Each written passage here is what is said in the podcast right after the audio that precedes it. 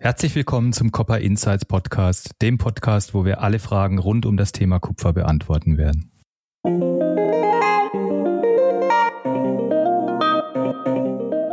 Metallhandel und Verbrauch, ne, das ist eine Art Family und das ist ein Netzwerk. Jeder weiß, wo er wie was bekommen kann und wie man Probleme schnell und pragmatisch lösen kann grünes Kupfer, äh, analog zu, zu den Bemühungen auf dem Aluminiummarkt. Ist dieser Mehrwert, wird der honoriert? Ist das die Zukunft? Muss sich jeder dahin bewegen? Einen extrem grünen Energiemix haben aus hauptsächlich Wasserkraft, dass wir versuchen, die Prozesse alle zu elektrifizieren.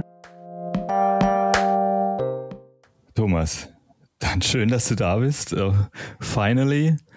Ähm, ich würde dich erstmal ganz gerne vorstellen, äh, Thomas Fese. Eigentlich muss man dich gar nicht vorstellen. Das muss ich auch nicht vorwegschieben, weil du bist so lange in dieser, in dieser Branche, äh, dass dich eigentlich jeder kennt. Zumindest die Leute, die zuhören und die irgendwo schon mal remotely was mit Kupfer zu tun gehabt haben, die ja. kennen dich.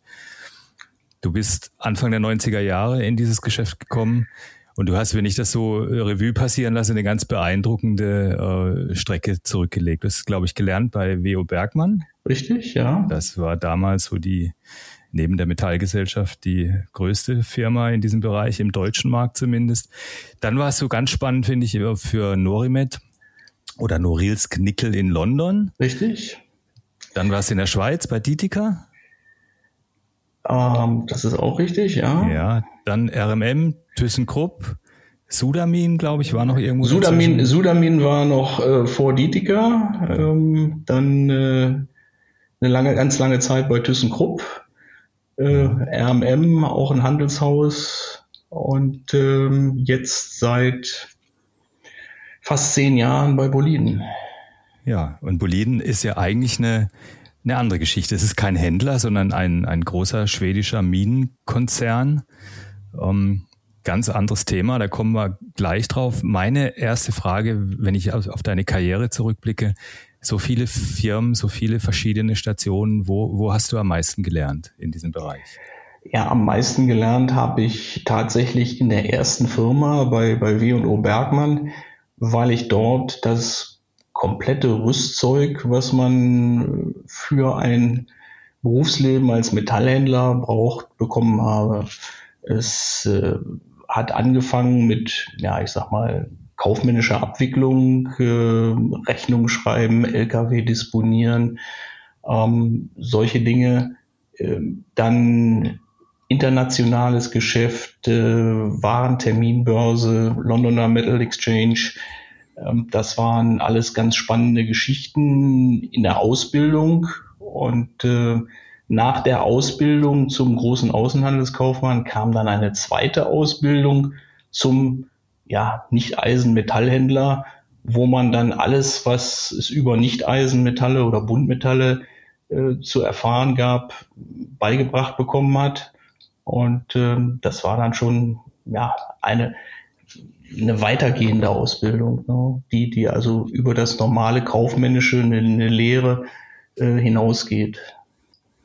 Ja, da man, da man diese, dieses spezielle Geschäft ja nicht an der Uni lernen kann und auch nicht auf einer, äh, nicht in einem Buch lesen kann, ähm, hattest du einen Mentor? Gibt es einen speziellen, einen speziellen Menschen, der dich an der Hand genommen hat? Ja gut, ich sag mal, es gab einen speziellen Menschen, der mir die Chance gegeben hat, meine Erfahrungen zu machen und zu lernen, äh, Fragen zu stellen ähm, und, und meine eigenen Erfahrungen zu machen, auch meine eigenen Fehler zu machen. Und das war unheimlich wichtig, weil ähm, es, es gab immer die Angst, irgendwas falsch zu machen und dann, ähm, ja, dann ist die Sache vorbei. Dann wird man wieder vom spannenden Geschäfte machen und Metallhandeln, kaufen, verkaufen, ähm, wird man wieder zurückversetzt in die Administration. Das ist einigen passiert, die die Fehler gemacht haben. Und da waren die, die, die Regeln, die waren ziemlich hart. Aber ich hatte wirklich das Glück, dass jemand äh, mir die Chance gegeben hat, Fehler zu machen und äh, das finde ich unheimlich wichtig. Und ich finde auch sehr wichtig jetzt in, in, in der Zeit, die danach war, dass ich dann jungen Leuten auch die Möglichkeit gegeben habe, Fragen zu stellen, Erfahrungen zu machen und selbstverantwortlich zu handeln. Und nicht nur immer zu sagen, wie soll ich das machen, wie soll ich das machen, wie geht das, sondern selber zu machen und durch positive äh, Ergebnisse zu lernen und natürlich auch durch Fehler zu lernen. Das ist unheimlich wichtig. Ja, ich glaube, eine, das ist so ein bisschen eine Parallele auch zu dem, äh, wie meine Ausbildung in diesem Geschäft äh, ausgesehen hat. Ich glaube, ganz wichtig ist, dass man, wenn man da relativ jung reinkommt, dass man die Angst vor großen Zahlen verliert. Absolut. Ja, weil Kupfer ja. ist eben, war damals schon in den 90er Jahren, wo wir beide angefangen haben, relativ teuer. Mittlerweile ist es, ist es abstrus teuer im Vergleich zu damals. Und da darf Richtig. man keine Angst vor hohen Zahlen haben. Und deswegen gibt es wahrscheinlich auch so diese kleinen Metallhändler-Tricks, dass man sagt, okay, ein Kilo Kupfer kostet nicht 8.000, äh, 8.500 Euro, sondern 8,50 Euro. Ne? Dann klingt das Ganze schon so ein bisschen harmloser. Da klingt das, viel, klingt das Ganze viel harmloser. Ja. Und ähm, ich sag mal, wenn man jetzt aus Euro noch zurückrechnet äh, in D-Mark, dann äh, ja, ist das schon, sind das schon Zahlen. Ähm, eine Richtzahl Ende der 80er, Anfang der 90er Jahre war drei Mark fürs Kilo Kupfer. Ja, das war schon teuer, ne? Das war die. Und das war, und das war teuer und, und, und heute sind wir bei, ja, ich sag mal 16 Mark 50 oder, oder 17 Mark mhm. und das sind äh, unvorstellbare Preise damals. Heute äh, sind sie immer noch oder scheinen immer noch hoch, aber äh, es kostet immer mehr, Kupfervorkommen zu erschließen, Material aufzubereiten und ähm, diese Kosten, die müssen einfach ähm, ja, sich im Preis widerspiegeln. Das ist, das ist ja. Ja, das das, da, da spricht jetzt, das ist eine schöne Überleitung, da spricht jetzt schon äh, Boliden aus dir so ein bisschen, ne? wenn äh, der, das, das, das Minengeschäft ist ein ganz anderes als das Handelsgeschäft. Ne? Und ich, Absolut, äh, ich glaube, ja. dass äh, du hast das super hinbekommen, zumindest aus meiner Warte. Wir kennen uns ja schon äh, aus, äh, auch aus deiner, aus deiner äh, Händlerrolle. Ähm, Du hast es angesprochen, es wird immer aufwendiger, das Metall zu fördern. Und ähm, wir, wir hatten mal das große Vergnügen, vor ein paar Jahren eine eurer Minen in äh, Schweden besuchen zu dürfen. Und da kann, konnte man ja sehr gut sehen, mit welcher brachialen Gewalt man der Erde diese Schätze entreißen muss, was es für ein Aufwand ist und was, welche Wunden man quasi äh, äh, schlagen muss, um, um an dieses, äh, dieses Metall zu kommen. Ähm, ihr habt eine eine neue Geschichte, ähm, relativ neu seit diesem Jahr, wo ihr versucht, den gleichen Weg zu gehen, den, den eben jetzt die gesamte Industrie geht, eben den Carbon Footprint zu reduzieren bei der Förderung von, äh, von äh, Kupfer aus der Mine. Äh, erzähl mal ein bisschen, wie, was habt ihr da, was habt ihr da vor? Wie, wie sieht das aus? Wie kann man sich das vorstellen? Ja, also erstmal Boliden an sich, für die, die die, die Firma nicht kennen, ist ein schwedischer äh, Minen- und Verhüttungskonzern, der sich damit beschäftigt, aus Erzen äh, Basismetalle zu gewinnen.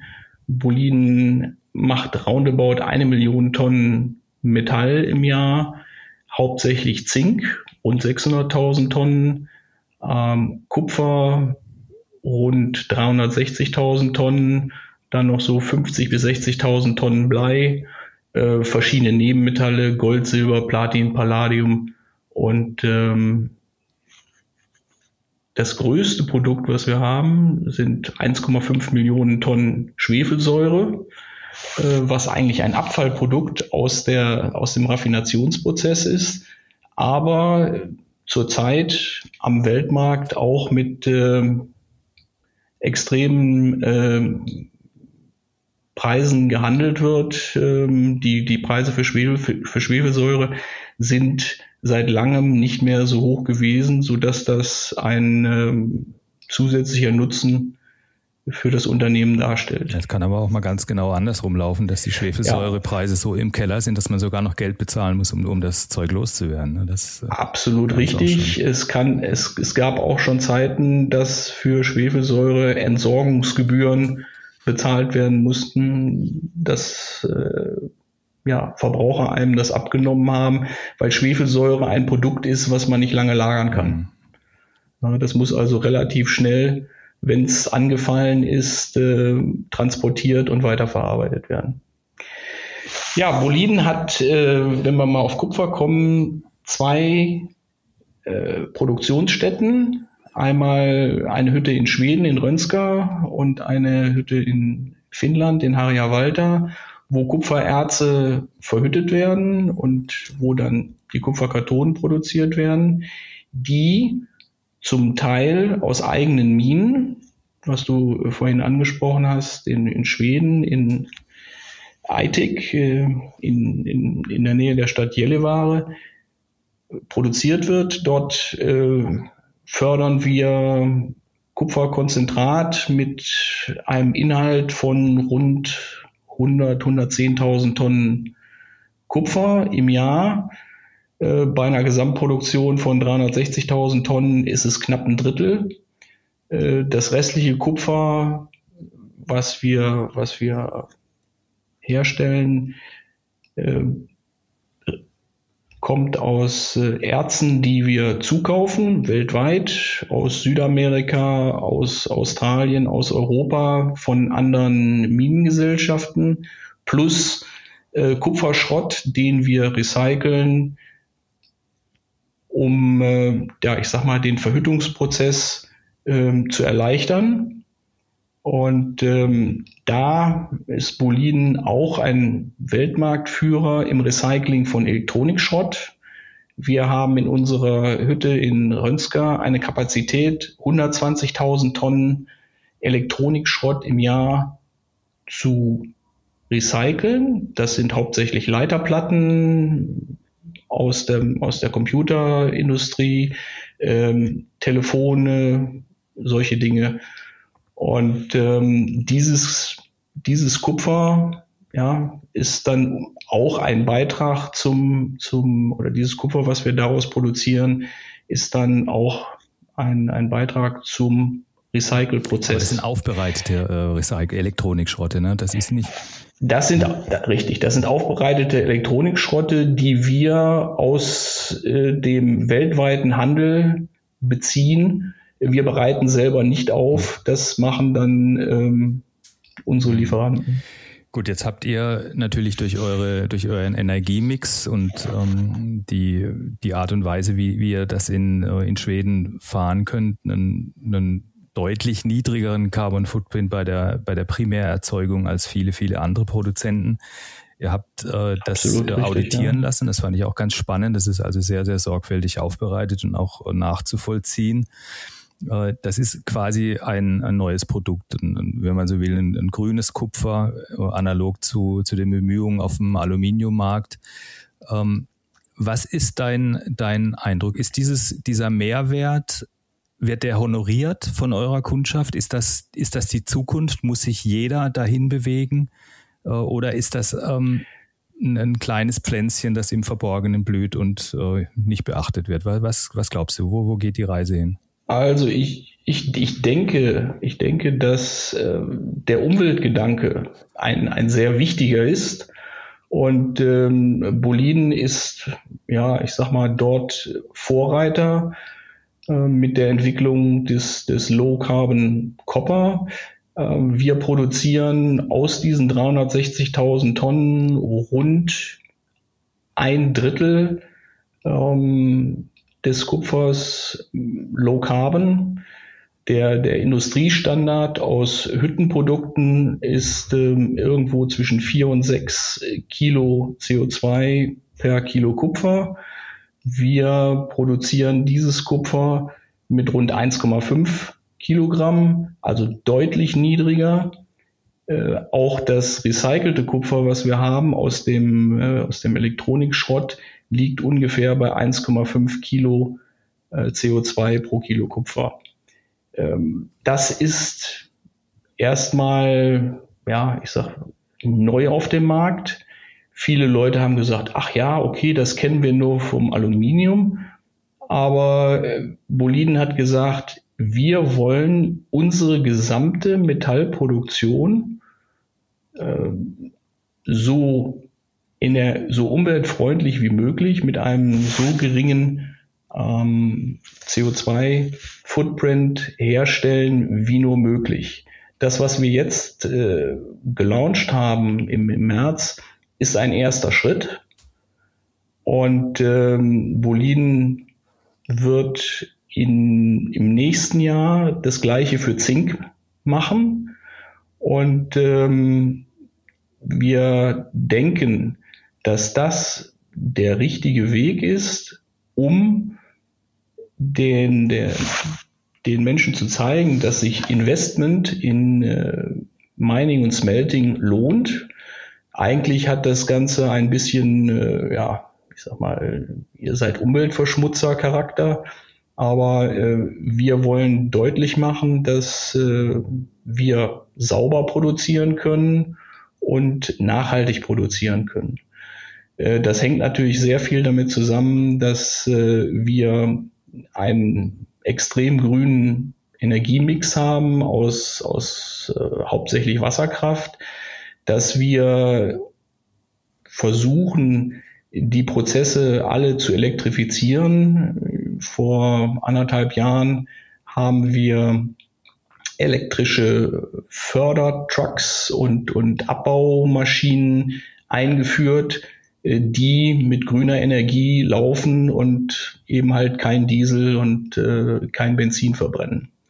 Auch die, auch die Smelting-Prozesse, die wir äh, durchführen, versuchen wir hauptsächlich mit, äh, mit grüner Energie durchzuführen und nicht mit fossilen Gibt's diese Riesen, diese riesen Dumptrucks mittlerweile batteriebetrieben oder ist das Wasserstoff? Äh, das ist batteriebetrieben. So, und äh, da sind wir eigentlich, sage ich jetzt mal, Vorreiter und ähm, wir wollen das Ganze noch ausbauen und ja, ich sag mal, mit äh, wirklich einen nachhaltigen äh, Gedanken hinterlassen. Äh, ich denke, dass wenn man Vorreiter ist, ist, ist das Ganze ein bisschen schwer. Ähm, im, auf dem Aluminiumsektor setzt sich es immer mehr durch, weil da auch die Automotive-Industrie dahinter steht. Ähm, Im Kupfer ist es etwas, was jetzt gerade anfängt zu wachsen. Wir haben am Anfang drei Partner identifizieren können, äh, mit denen wir bei der Vermarktung dieses Kupfers äh, zusammenarbeiten wollen. Ähm, die Firma Schwering und Hasse ist einer davon. Das da sind wir bestätigen. Ja, sind wir sehr sehr happy drüber und äh, wir beliefern seit ich glaube April diesen Jahres äh, die Firma Schwering und Hasse ausschließlich mit äh, Low Carbon Kupfer. Ähm, es kommen jetzt immer mehr Interessenten dazu, die sagen, ach, wie macht ihr das? Wir haben davon gehört, erzähl doch mal, wie geht das weiter? Und äh, natürlich ergibt sich dann auch die Frage, was kostet das Ganze? Und äh, es ist natürlich richtig, dass diese Entwicklung, Zertifizierung und äh, die ganzen Efforts, die äh, gemacht worden sind über anderthalb, zwei Jahre, ähm, natürlich Kosten verursacht haben. Und ähm, um das Ganze auch weitertragen zu können und weiterentwickeln zu können, muss natürlich auch ähm, ja, der, der kommerzielle Aspekt muss der natürlich auch ähm, beobachtet werden und, und eingepreist werden. Äh, das erweist sich momentan ein bisschen als schwierig, denn alle sagen oder viele sagen, ja, wir möchten gerne dabei sein und wir wollen das auch gerne haben. Ach, das kostet was? Hm, naja, dann müssen wir uns das nochmal überlegen. Ähm, da ist sicherlich noch ein bisschen, bisschen mehr Druck vom, vom Markt und dann auch vom Verbraucher, das äh, an den, an den äh, OEM, dass man sagt, also ich bin bereit als Verbraucher für ein Produkt, was grünes Metall enthält, etwas Extras zu bezahlen, dann wird die Sache sicherlich leichter. Im Moment ähm, ist es noch ein bisschen schwierig, aber ich denke mal, ähm, mit der Zeit wird auch da ein Bewusstsein eintreten äh, beim Verbraucher. Es gibt viele Verbraucher, die sagen, okay, ich bin bereit, für Biofleisch mehr Geld auszugeben. Und vielleicht äh, wird sich das dann auch irgendwann zeigen, dass der Verbraucher bereit ist, für nachhaltig produzierte Metalle, die wir ja nachweislich brauchen, und äh, wenn wir jetzt äh, in die Elektromobilität weiter einsteigen, wir wissen, dass ein äh, Elektroauto ein Vielfaches an Kupfer benötigt, äh, was ein normales Fahrzeug, ein normaler Verbrenner benötigt. Und äh, wenn jemand sagt, okay, ich möchte das, ich möchte sauber äh, mich fortbewegen und nachhaltig mich fortbewegen, dann äh, muss man auch bereit sein, als Endverbraucher letztendlich äh, einen ja, die Mehrkosten mitzutragen. Ja, das ist ja ein ganz, ganz äh, interessanter und auch ein valider Punkt, weil ähm, nur für die für, zur, zur Einordnung äh, Kupferkathoden werden äh, nicht nur an der LME gehandelt mit dem mit dem Börsenpreis, sondern es gibt eine sogenannte Kathodenprämie. Das ist der der kleine Schnaps, der oben drauf kommt, von dem quasi der der Custom Smelter leben muss. Also ein Teil seines seines Einkommensstroms ist die sogenannte Kathodenprämie. Und diese Prämie, die ist ähm, im Vergleich zum, zum Börsenpreis geradezu lächerlich niedrig, auch wenn man sie mit anderen äh, Metallen vergleicht. Äh, bei, bei Kupfer ist die Jahresprämie, die offizielle in Europa dieses Jahr bei 96 Dollar die Tonne. Ähm, wir sprechen beim Kupferpreis dann von 10.000 Dollar die Tonne. Das ist dann noch nicht mal ein Prozent. Ähm, bei anderen Metallen wie Aluminium, da sind die Prämien für P1020 zum Beispiel ungefähr 10 Prozent vom Underlying. Und bei anderen, bei noch anderen Metallen wie, wie Zinn oder, oder Nickel äh, sind, sind die Prämien für, die, für das physische Metall letztlich äh, im Verhältnis oder im Vergleich zu Kupfer viel, viel höher. Also Kupfer hat schon immer eine erschreckend niedrige Prämie gehabt, auf, nicht nur im, auf dem Kathodenbereich, sondern auch auf allen anderen Verarbeitungsstufen. Und das, glaube ich, wird sich dann im Zuge dieser Dekarbonisierung und ähm, der Entwicklung, die wir sehen, das muss sich einfach ändern, ne? weil im Moment ist es eben so, dass, dass, dass die das, das meiste eben bei den Minen oder fast alles bei den Minen hängen bleibt und dann äh, immer weiter downstream wird es dann immer, immer dünner und dort ist aber der Druck, ähm, sich zu bewegen und grüner zu werden, genauso groß oder noch größer als auf der, auf der Minenseite. Ne? Also da äh, da muss sich was tun, da wird sich sicherlich was tun und ich bin, bin sehr gespannt, äh, auch aus unserer Sicht, ob der Markt das letztlich honoriert und ob, ob auch die, äh, die, die einzelnen Verarbeitungsstufen downstream dann bereit sind, eben das mitzutragen oder ob irgendwo dann so der GameStopper ist, ne, dass dann die OEMs sagen, naja, das ist, wollen wir zwar haben, aber wir wollen nichts dafür bezahlen und das geht dann, bleibt dann irgendwo hängen. Das wird sicherlich eine ganz interessante ähm, Entwicklung in den, in den nächsten, in den nächsten Jahren sein. Es ist viel Neues in vielen Bewegungen, viel Neues in, in unserer Branche. Ähm, das kommt immer wieder klar raus, wenn man, wenn man diese Gespräche führt. Ich habe aber noch eine andere Frage. Du hast so ein bisschen diesen Spagat geschafft oder diesen Wechsel geschafft vom reinen Trader äh, hin zu einem, zu einem Produzenten. Das ist ja jetzt mehr so eine Vertriebs- Geschichte. Wie, wie sieht dein, dein Arbeitstag jetzt aus? Was, was, wenn du morgens aufstehst, was machst du als erstes, wenn du den Rechner hochfährst? Naja, naja, also ich sag mal, es ist, ähm, man sollte meinen, dass es nur noch, dass es nur ein reiner Vertriebsjob ist, aber ähm, das ist nicht, das ist nicht der Fall. Ich sag mal, äh, man ist, man ist immer noch Händler. Ähm, man, also Boliden hat Bolin hat seinen, hat seinen Vertrieb etwas umgestellt, will ich mal so sagen. Äh, dadurch, dass man, ja, ich sag mal, Händlerkapazität im, im Büro hat, ist man deutlich flexibler geworden. Früher wurde das Kupfer auf den Monatsdurchschnitt verkauft, äh, feste Tonnagen, feste Prämien, äh, feste Lieferzeiten. Und heute ist es so, dass die Produzenten an sich, nicht nur Boliden, auch andere Produzenten, deutlich flexibler sind, ähm, Festpreise anbieten und ähm, mehr Flexibilität dem Kunden anbieten können, was auch gefordert ist und äh, somit auch ein größeres Kundenspektrum erreichen können. Das grundsätzliche Interesse von Boliden ist, das Metall, was produziert wird, an industrielle Endkunden zu verkaufen. Und äh, da muss man dann schon flexibel sein. Und ähm, deswegen ist es nicht nur ein Vertriebsjob, sondern manchmal muss man auch Metall einkaufen, wenn es Probleme in der Produktion gibt oder wenn es Logistikprobleme gibt, äh, Location Swaps, Time Swaps. Äh, das sind dann alles äh, Dinge, die aus dem Handelsbereich kommen, die für einen Produzenten dann auch immer wichtiger werden, weil die, Flexi die geforderte Flexibilität äh, immer größer wird. Du bist ja der richtige Mann am, am richtigen Ort und kannst dich mit kannst deine Händlerader so ein bisschen austoben in dem, in dem Bereich, wo du jetzt unterwegs bist. Ne?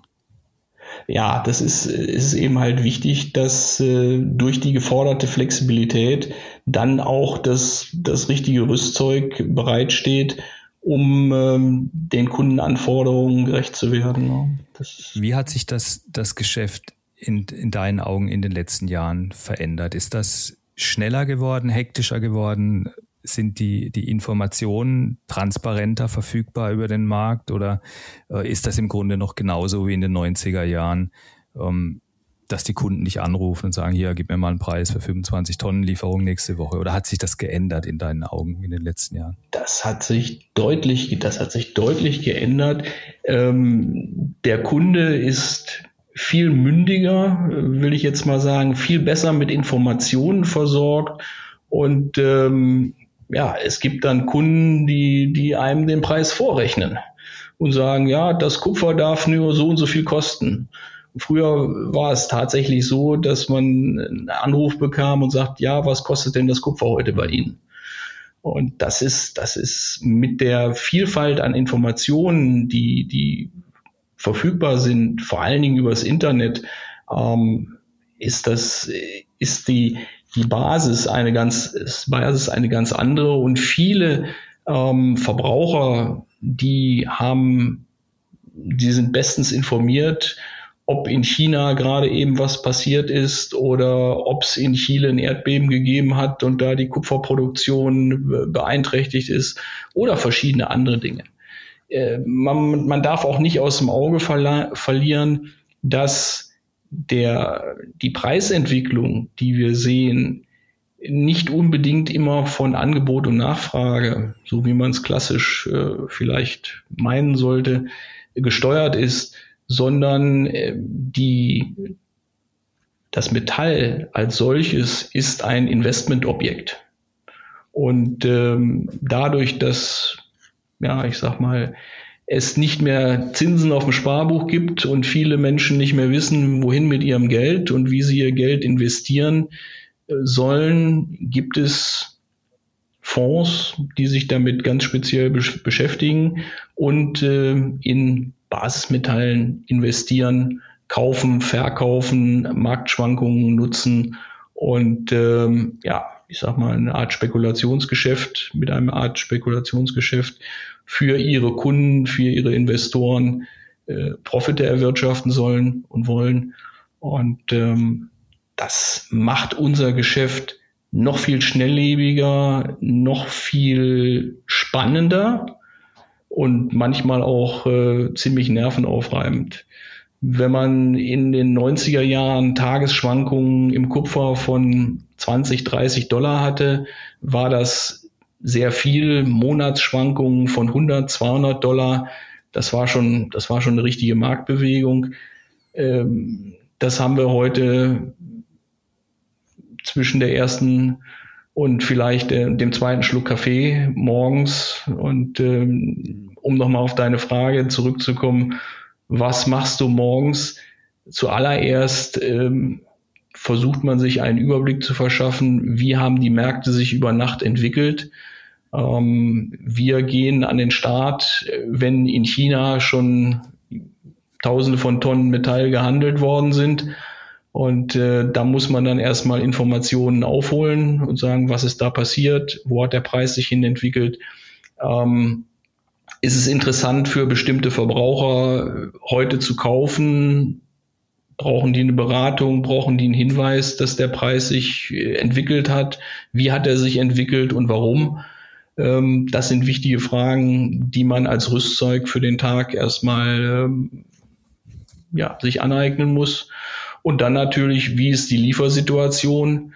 Äh, was ist passiert? Gibt es irgendwelche Probleme in der Produktion? Morgens früh äh, gibt es da erstmal in unserem Unternehmen eine Art Conference Call, wo man sich ja, kurz zusammenschließt und sagt, ist was passiert, alles okay. Das kann auch manchmal ganz kurz innerhalb von 30 Sekunden sein. Nee, alles läuft, alles wie geplant. Ähm, oder es gibt Probleme und dann muss man natürlich die Köpfe zusammenstecken und sagen, wie lösen wir die? Äh, was, was, ist, was sind die Folgen? Gibt es Engpässe? Gibt es Probleme? Was können wir tun? Wie können wir es tun, damit der Kunde es, ja, ich sag mal, am Ende nicht merkt? Ja.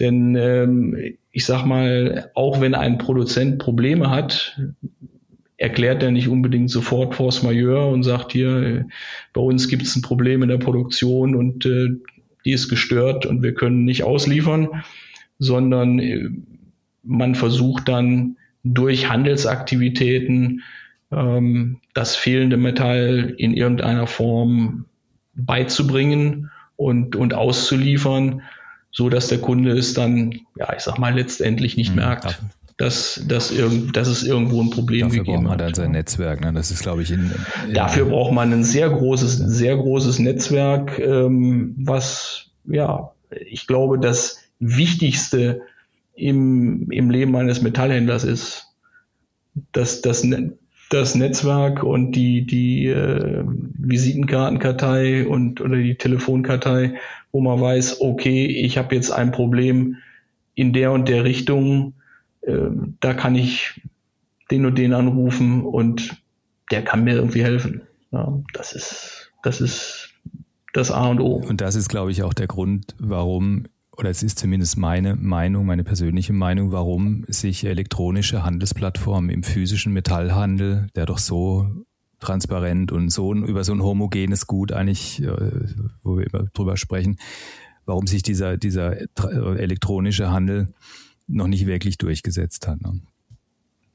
Ja, es ist ein, es ist eine Fam Family. Es ist eine, also ich sag mal Metallhandel und äh, Verbrauch und und das ist eine, das ist eine Art Family und das ist ein Netzwerk und jeder weiß, wo er wie was bekommen kann und äh, wie man Probleme schnell und pragmatisch lösen kann.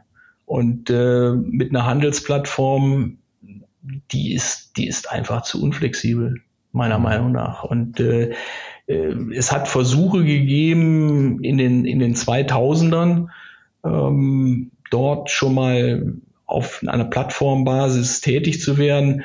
Und die sind kläglich gescheitert. Und auch weitere äh, Versuche, die jetzt in den letzten Jahren äh, aufgekommen sind, die sind die sind einfach vom Markt und von den, von den Beteiligten am Markt nicht angenommen worden, weil man sagt, okay, wir wollen unser Geschäft weiterhin so bestreiten, wie wir es bisher gemacht haben, mit unserem Netzwerk, mit unseren Partnern.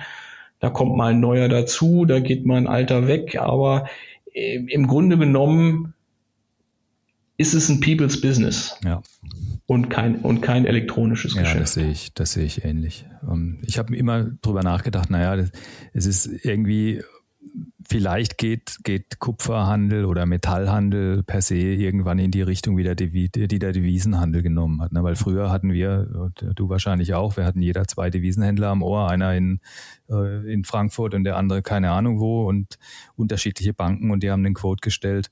Äh, das ist mittlerweile auch vorbei. Das macht man alles elektronisch. Aber bei Metall äh, hat sich, äh, hat sich das, wie, wie du schon richtig gesagt hast, nie wirklich durchgesetzt. Ich habe auch immer den Eindruck, eventuell könnte es sein, dass die, die gesamte Supply Chain an dieser absoluten Transparenz vielleicht dann am Ende des Tages gar nicht wirklich interessiert ist, weil das ist ja immer das, worauf die, die, die Plattformen abzielen, dass eine umfassende Markttransparenz für jeden offensichtlich äh, geliefert wird. Und ich glaube noch, dass dann äh, dann doch einige entscheidende Spieler in diesem, in diesem Markt, sowohl auf der Verbraucher- als auch auf der Angebotsseite eben diese Transparenz am Ende des Tages vielleicht gar nicht so gut finden, wie, wie der Plattformbetreiber denkt. Das ist Richtig, richtig. Aus, äh, aus Intransparenz kann man sicherlich auch den einen oder anderen Nutzen ja, ziehen. Genau. Das, das, ist, das ist einfach so. Und äh, als ich in dem Geschäft angefangen habe, kamen ganz frisch äh, Reuters Informationssysteme, Fernsehbildschirme, wo, wo dann Kurse, die an der Börse gehandelt worden sind, übertragen worden sind. Und ähm, das war ganz neu. Ja, früher, davor musste man Börsenmakler in London anrufen und sagen, wo ist denn jetzt der Markt? Und dann hat er, hat er einen Preis gesagt. Und dann wurden physische Prämien oder Abschläge für Schrotte zugerechnet oder abgezogen und dann wurde dem Kunden der Preis gemacht.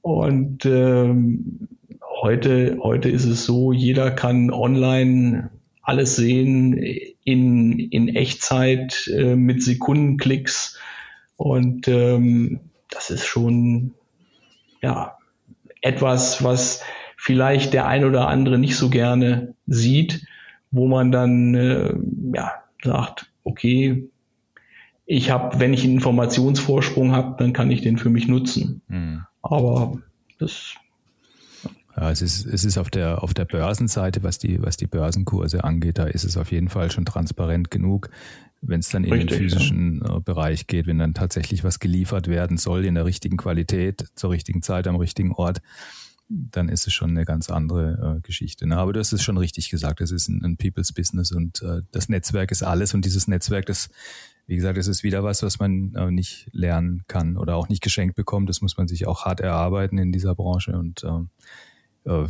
gut, wir beide, wir sind vom alten, alten Eisen, wir wir werden es wahrscheinlich noch erleben, dass es noch so läuft, aber wenn es dann vielleicht in 20 Jahren ist es dann, da hat sich dann doch äh, irgendwo in, in die elektronische Richtung gedreht. Wir werden sehen. Naja, ich, ich glaube, ich glaub, wir brauchen noch nicht mal 20 Jahre. Es ist auf jeden Fall spannend, das, äh, das zu sehen und zu beobachten und auch äh, immer wieder zu sehen, in welchen anderen Märkten ähm, ähm, die elektronischen Plattformen dann doch irgendwo Fuß fassen oder diese Geschäfte dann anonymisiert, sage ich mal, ablaufen und es eben dann kein People's Business mehr ist. Aber am Ende des Tages, wenn es Probleme gibt, oder man, man mal Flexibilität, wie du schon erwähnt hast am Anfang, äh, brauchst, dann ist es eben doch am einfachsten, wenn man einen Telefonhörer in die Hand nimmt und das mal eben kurz besprechen kann. Und dann ja, absolut. Das ist wahrscheinlich ja. im Moment immer noch die, die beste Möglichkeit, dieses Geschäft zu betreiben. Thomas, wir haben über Kupferpreise gesprochen ganz am Anfang. Ähm, Kupfer ist teuer, das, äh, das wissen wir. Ähm, wir hatten im, im Mai die, die höchsten Preise, die wir jeweils gesehen haben. Jetzt sind wir ein bisschen zurückgekommen. Ähm, meine Frage, was glaubst du, wo steht der Kupferpreis in drei Monaten, wenn du das aus Compliance-Gründen sagen darfst? Ich weiß nicht, wie bei euch die Regeln sind, aber ich denke, du darfst eine Meinung haben, eine persönliche. Ja, also meine persönliche Meinung ist, dass äh, der Kupferpreis durchaus noch weiteres Korrekturpotenzial hat äh, nach unten in Richtung äh, zwischen 9.000 und 8.500 Dollar. Gut, was soll ich aufschreiben? 8.500 oder 9.000? Weil das ist ja um, quasi eine Wette, die ich hier laufen habe. Also ach so, als eine, eine Wette. Also ich denke, dass der Kupferpreis bei 8.850 Dollar sein wird in, in drei Monaten. Gut, dann schreibe ich das so auf. Zu gewinnen gibt's, wer am nächsten dran ist von meinen Gästen, gibt äh, 500 Gramm sind das, glaube ich. 500 Gramm Kupfer mit dem SH-Wire-Logo drauf.